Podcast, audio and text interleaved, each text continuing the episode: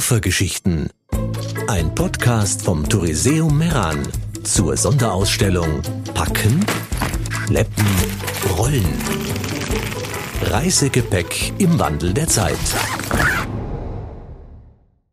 Heute präsentieren wir Ihnen die Geschichte mit dem Titel Zweckentfremdet. Waltraud Holzner ist Autorin von Kinderbüchern und Kurzgeschichten. Sie behauptet, sie könne eine ganze Wagenladung voll Klamotten und Krempel in einem mittelgroßen Koffer packen. Allerdings, sagt sie, überstehe nicht jeder Koffer diese Mastkur unbeschadet.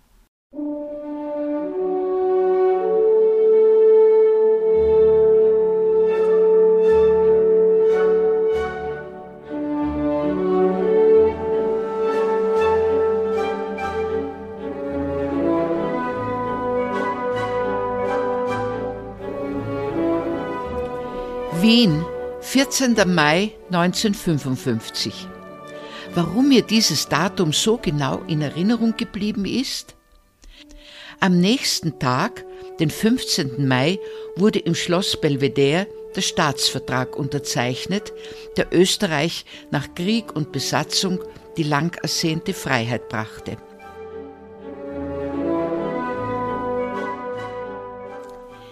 Tante Lindschi und ich sind auf dem Dachboden, um die aufgerollte, gut verpackte Fahne zu holen. Sie lehnt in einer Ecke, darunter liegt ein Koffer. Trotz einiger Beulen und einer dünnen Staubschicht präsentiert er sich mit seinen vielen bunten Aufklebern als ein edles Utensil.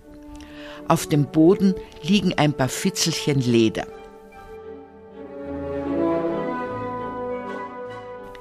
Meine Begleiterin wirft nur einen kurzen Blick auf das Ding, um mit einem kleinen Seufzer festzustellen, dass dieses Gepäckstück ihr gehöre und sie auf vielen Reisen begleitet habe.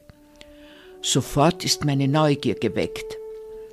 Tante ist die jüngste Schwester meiner Großmutter, Jahrgang 1895. Ein kleines, etwas kapriziöses Persönchen, ein Familienmitglied, das wir alle sehr lieben. Lindschi war nie verheiratet. Sie hatte Pech mit Männern. Bräutigam Nummer eins, ihre große Liebe, fiel im Ersten Weltkrieg. Bräutigam Nummer zwei erwies sich als Schuft. Ob ich den Koffer öffnen dürfe, frage ich.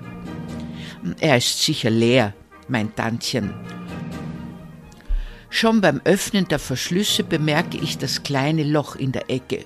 Und war da nicht ein Geräusch, so ein Kratzen und Schaben?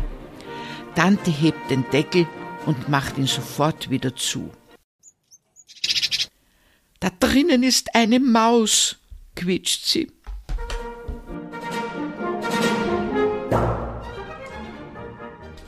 Jetzt nicht mehr, stelle ich lakonisch fest denn die Maus ist durch das Loch nach außen geschlüpft und in die Weiten des Dachbodens entwischt. Nun kann der Koffer ohne Panik geöffnet werden.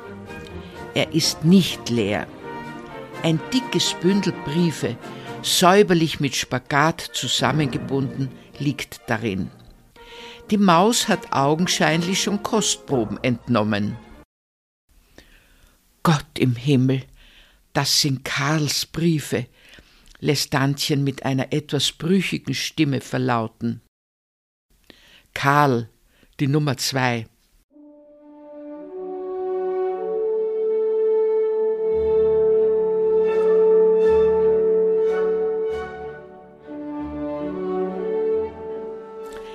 Jede Woche schrieb er aus Linz seinem geliebten Wiener Mädel Lindschi einen zärtlichen Liebesbrief.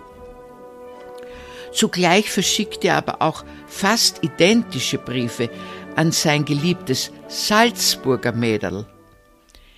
Als er irrtümlich den Brief an Lindschi in das Kuvert mit der Salzburger Adresse steckte und den Brief an die Salzburgerin nach Wien sandte, kamen die beiden Mädeln dem bösen Karl auf die Schliche.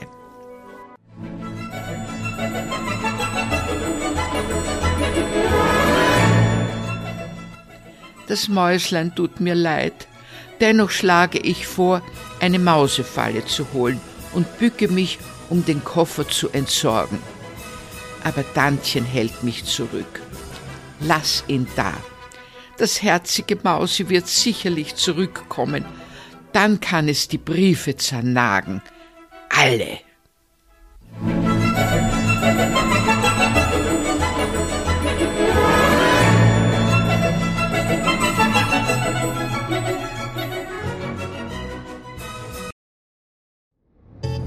Koffergeschichten, ein Podcast vom Touriseum Meran.